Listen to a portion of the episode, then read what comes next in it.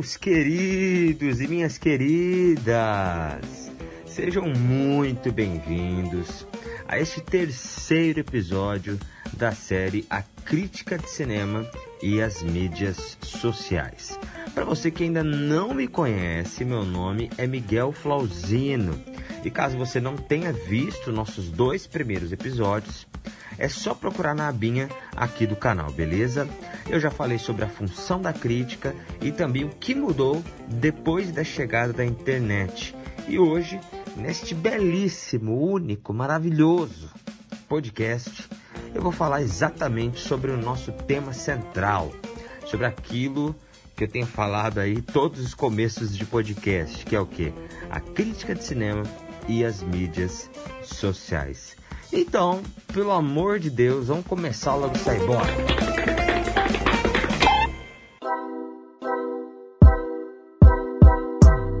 Antes de qualquer coisa, é importante a gente deixar claro, tá bom?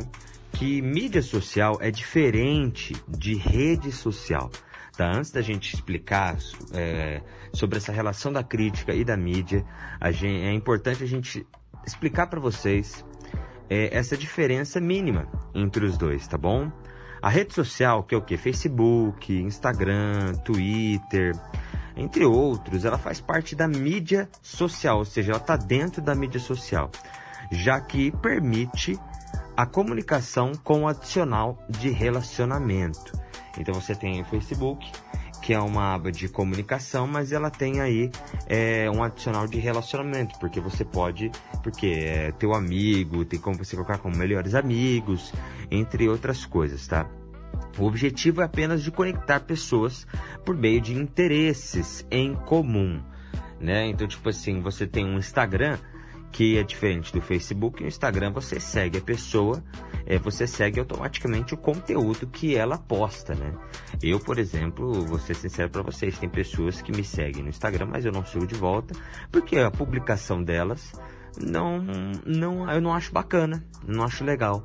E eu não quero ficar vendo no meu feed, então eu deixo de seguir.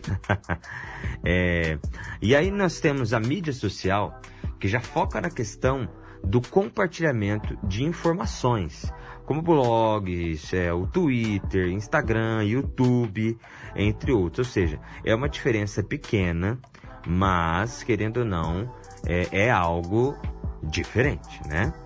E olha, sinceramente, mas se você vê hoje, basicamente qualquer rede social está sendo utilizada é, para compartilhamento de informações né? Você vê aí que parece que tudo hoje em dia, como eu disse, está sendo utilizado para compartilhar informações, não somente é, para relacionamento, não é mesmo?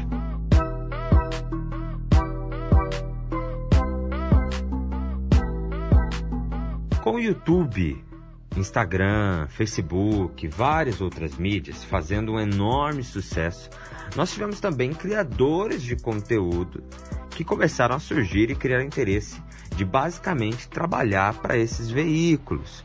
Ou seja, é a questão do nicho que eu comentei no episódio passado, né? Você tem aí é, o YouTube fazendo sucesso, o Instagram fazendo sucesso e o Facebook fazendo sucesso. E o que, que a galera começou a perceber? Falou, pô, falando por exemplo da crítica, né? Que é o nosso assunto central. É, falou, pô, você tem crítica escrita, você tem é, crítica difícil para ler, mas você não tem uma crítica no YouTube, um vídeo do YouTube. Então, vou começar a fazer um vídeo do YouTube aqui falando de filme, fazer uma crítica aqui. Então, a partir disso, começou a ver necessidade e começou a estar tá criando esse tipo de conteúdo, né?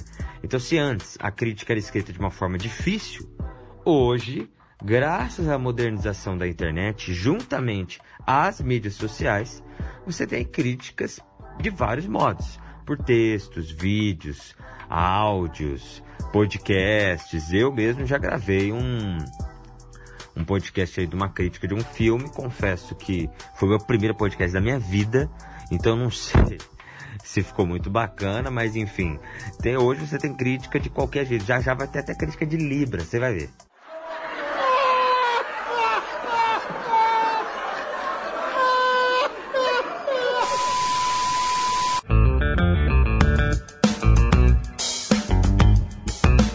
Mas o que acontece com essa relação entre as mídias e a crítica envolve vários fatores. Um dos primeiros que a gente pode apontar aqui é a questão da divulgação.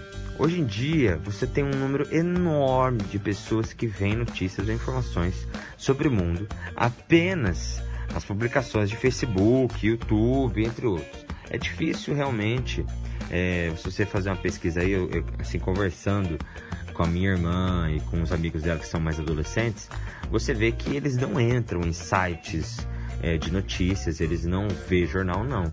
Eles ficam sabendo das coisas pelas redes sociais. É, por Facebook, por YouTube, por Instagram. É interessante essas coisas. Várias pessoas ficaram cientes de determinadas críticas ou começaram a consumir determinadas críticas através exclusivamente das redes sociais. Ou seja, essas pessoas não entravam em sites, essas pessoas não, não buscavam no Google é crítica não sei o que. Muitas pessoas ficaram cientes das críticas apenas é, vendo publicações é, no Facebook, Instagram e tudo mais. Outra questão também é uma que eu já citei meio que indiretamente, que é a diversidade. Né? Enquanto antigamente nós tínhamos apenas textos complexos, Hoje você tem críticos no YouTube, na TV, em podcasts, rádios e até mesmo textos, só que usando blogs, Instagram, Facebook para divulgação. Eles não ficam mais é, nos jornais apenas ou em revistas, não. Agora você tem blogs de pessoas que criaram, escreveram críticas e estão postando ali, divulgando apenas por este meio. Bom, quer um exemplo meio doido sobre isso, sobre essa inovação? É o meu exemplo. Eu acho que não tem como dar exemplo melhor do que eu mesmo, né? Bom, no meu Instagram, arroba Flauzino, já aproveita e segue lá. Não. Meu Instagram, o que acontece? Eu tenho algo que é chamado de crítica drive-thru. Falando bem brasileiro, mesmo, drive-thru, não tem nada de drive-thru, não. O que, que significa isso? Que é quando eu vejo alguma obra, vejo algum filme, alguma animação e faço breves comentários pelos stories, ou seja, algo realmente rápido e informativo para a pessoa é, ver ali rapidamente. O que, que eu procurei? Achei um nicho diferente, algo diferente para se fazer e para falar sobre filmes, animações e sabe Deus o que mais. Toda mudança existe certa resistência, não é? Normalmente a gente vê os críticos mais antigos como tradicionais e conservadores, e realmente eles são, eles são mais. É, eles, são, eles gostam do texto, eles gostam do, do texto escrito. E quando a gente começou a surgir com novos modos de publicar e fazer crítica, houve, digamos que, uma militância para cima disso, uma militância para cima dessas mudanças. Porque não adianta, cara, você fica meio bravo quando você percebe que sua crítica que deu, sei lá, é, duas páginas do Word, rica em informações, rica em detalhes, não tem nem o dobro de visualizações que um vídeo de uma pessoa só brincando sobre determinado filme tem. E olha, é, é bom deixar claro que isso aqui não é uma indireta, tá bom, gente? Aham, sei. Mas olha, eu acredito que os críticos já devam ter se acostumado com este novo mundo rápido e ágil. Não adianta. Eu tenho um exemplo perfeito que é o Pablo Vilas, um dos maiores críticos do Brasil, que ele já disse, já confessou que ele ama escrever, ele ama escrever.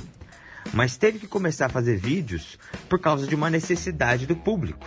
Ou seja, apesar dele amar escrever, ele viu que o público gostava de vídeo, então ele começou também a fazer de vídeo. Apesar que, ó, é, infelizmente faz um tempinho que eu não vejo é, vídeo dele, viu? Que triste.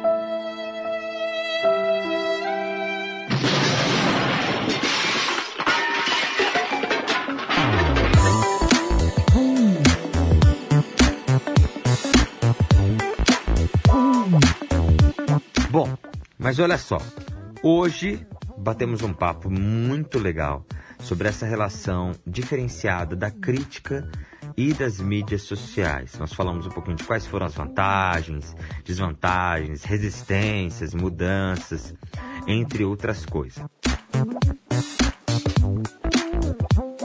O nosso penúltimo episódio vai acabando por aqui. Mas olha, não perde o próximo, porque nós vamos falar um pouquinho sobre as mudanças na crítica cinematográfica. O que, que vai mudar? A crítica vai mudar daqui a um tempo? A crítica vai ficar igual? É, como que vai funcionar esse mundo doido aí, ó, de plataformas? Porque agora você tem filme no cinema, tem filme na plataforma, meu Deus do céu, crítico, então tem que assinar tudo. Como que também essas, é, esses grandes estúdios, como que eles vão fazer agora? Eles vão ficar pagando, vão dar o que? Assinatura de graça pro crítico? O que, que vai acontecer? Nós vamos conversar um pouquinho no nosso último episódio, que é o próximo, tá bom? Vai ser animal, sério, você não pode perder. Beleza? Aquele básico e clássico. Fiquem com Deus e